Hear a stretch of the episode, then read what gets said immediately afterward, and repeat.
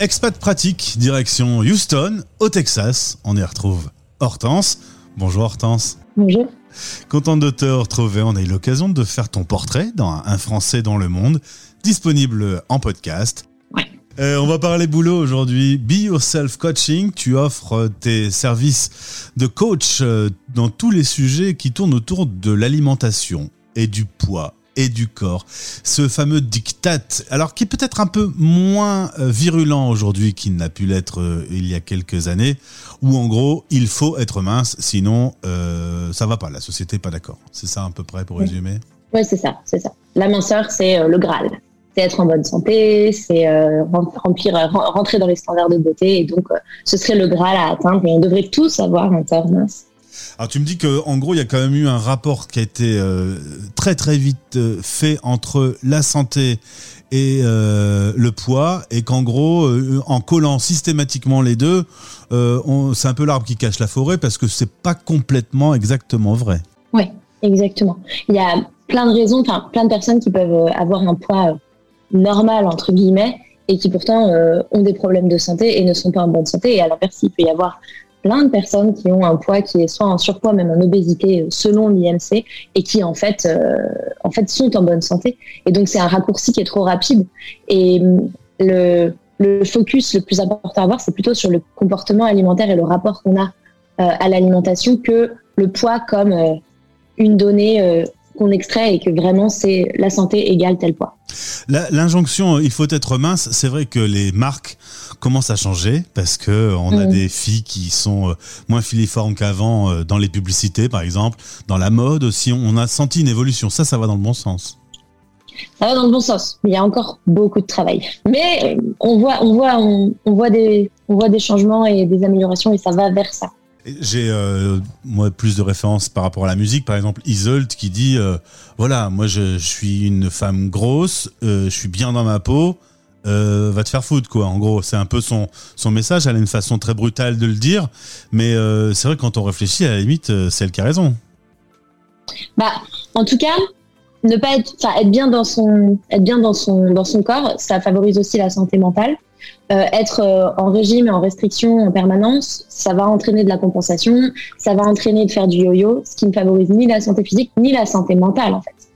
Tu disais que l'industrie des régimes, euh, on pouvait pas faire pire. C'est la plus grande des catastrophes. D'abord, souvent ça coûte cher, et puis alors il y a des statistiques épouvantables. Non seulement ça ne marche pas, mais c'est même peut-être pire que mieux. Ouais, bah en fait on se rend compte que c'est très délétère pour la santé de voir des variations de poids importantes, que ce qu'amènent les régimes. Les régimes, ça amène à, on perd du poids, c'est vrai, ça fonctionne, euh, et puis euh, on reprend tout derrière, en moyenne 150% du poids initial, donc on reprend plus. Donc on refait un régime, on repère, on reprend, et ça, ça, ça a beaucoup plus d'impact sur l'image de soi, l'estime de soi, sur la santé. Et, euh, et donc, en fait, c'est une industrie qui est un échec cuisant, et on le sait. Si ça marchait, on ferait un régime dans notre vie et on en resterait là, et c'est rarement le cas. En fait, il faut écouter son corps et comprendre ce qu'on fait euh, au quotidien avec la nourriture. Une fois que tu as compris ça, que c'est intégré intelligemment, tout va bien après. C'est ça. Alors c'est un gros travail de déconstruction parce qu'il faut sortir de toutes ces injonctions, de ce contrôle de, son alimentation, du poids, la peur aussi de prendre du poids. Euh, euh, ça peut être aussi la peur de perdre du poids pour certaines personnes. Donc il faut sortir de ça et après c'est essayer au, bah, de refaire confiance à son corps, en fait, se dire que de la même manière qu'un bébé, euh, s'il veut plus manger, il va s'arrêter et on pourra pas le forcer. Et s'il a très très faim, il va falloir qu'il mange. Et dans les deux cas, il va se faire entendre parce que son corps lui demande. Et en fait, nous adultes, c'est pareil. C'est juste qu'on a toutes ces règles sont venues brouiller un petit peu les sensations et brouiller la communication donc, c'est retrouver cette communication. Hortense, j'ai souvent ce sujet quand j'interviewe des globetrotters, des aventuriers, qui me disent c'est drôle parce que quand euh, je fais pas d'aventure, euh, je dois manger le matin, le midi et le soir, et quand je fais une aventure, je mange quand j'ai faim. Et, euh, et, souvent, ils se rendent compte qu'en fait, il y a des fois, bon, t'as pas faim, ton corps a pas besoin d'avoir de l'essence et ça sert à rien de en mettre dans le réservoir puisque de toute façon, il en a pas besoin. on est un peu dans ce sujet-là? Ouais, aussi. Tout ce qui est habitude, en fait manger par habitude, parce que c'est l'heure, parce qu'il faut euh, ce truc de euh, j'ai fait du sport, alors il faut forcément que je mange soit avant, soit après. Et, et ces grandes règles en fait qu'on entend et qu'on a internalisées et qui sont devenues euh, un peu des vérités, c'est remettre tout ça en question. Tu as dit aussi que la médecine était grossophobe. C'est une attaque euh, claire et nette.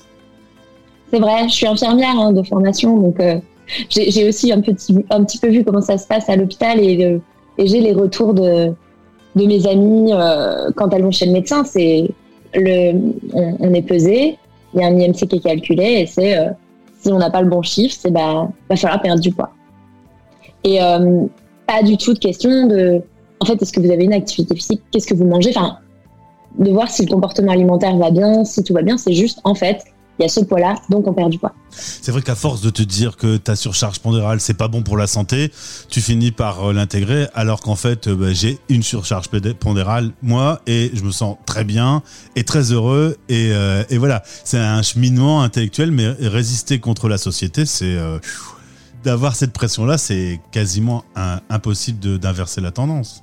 C'est difficile, mais euh, il y a de plus en plus de personnes qui euh, œuvrent à ça. Aux États-Unis, il y a des, des, mouvements, des philosophies, l'alimentation intuitive, la philosophie euh, Health at Every Size, donc la santé à n'importe quelle taille en fait, qui vont dans ce sens. Et donc je pense que va falloir du temps parce qu'on s'attaque à un mastodonte, mais mais les choses peuvent bouger petit à petit. Et les gens en ont marre en fait. C'est aussi les femmes en ont marre de ces injonctions et de, cette pression.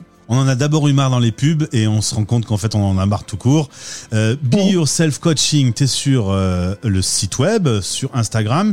Tu proposes des podcasts également.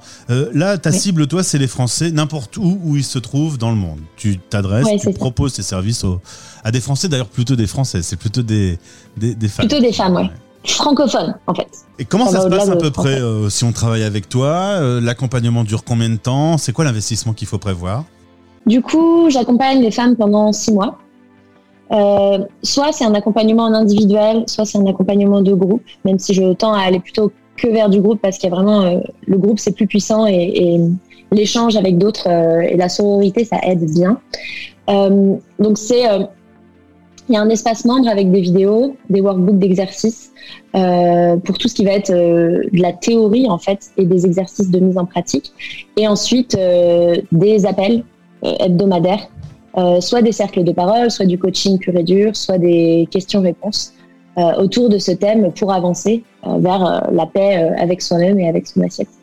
Et en l'occurrence, voilà, faut prévoir à peu près six mois et des appels en visio, des petits exercices. Et euh, euh, est-ce qu'il faut être prêt aussi à, ce que ça soit dur? Non, non. Je pense que c'est moins difficile que, que le contrôle. Faut juste être prêt à, faut être prêt à lâcher cette euh, idée de perte de poids et de chiffres. Et je pense que c'est ça le plus difficile en fait. Mais d'expérience, après, il y a une vraie libération allez faire un tour sur euh, Be Yourself Coaching. Vous y retrouverez Hortense. Vous lui dites un petit bonjour de notre part et puis euh, vous engagez la discussion. Je suis content que tu aies utilisé le mot euh, sororité que Claire Laffut utilise dans sa dernière chanson. Personnellement, c'est un mot que je n'avais jamais entendu. Ça fait maintenant plusieurs fois de suite que je l'entends. Donc, merci de l'avoir utilisé et, de m'avoir rappelé à quel point j'avais un manque de culture de ne pas connaître ce mot, sororité, avant Claire Laffut.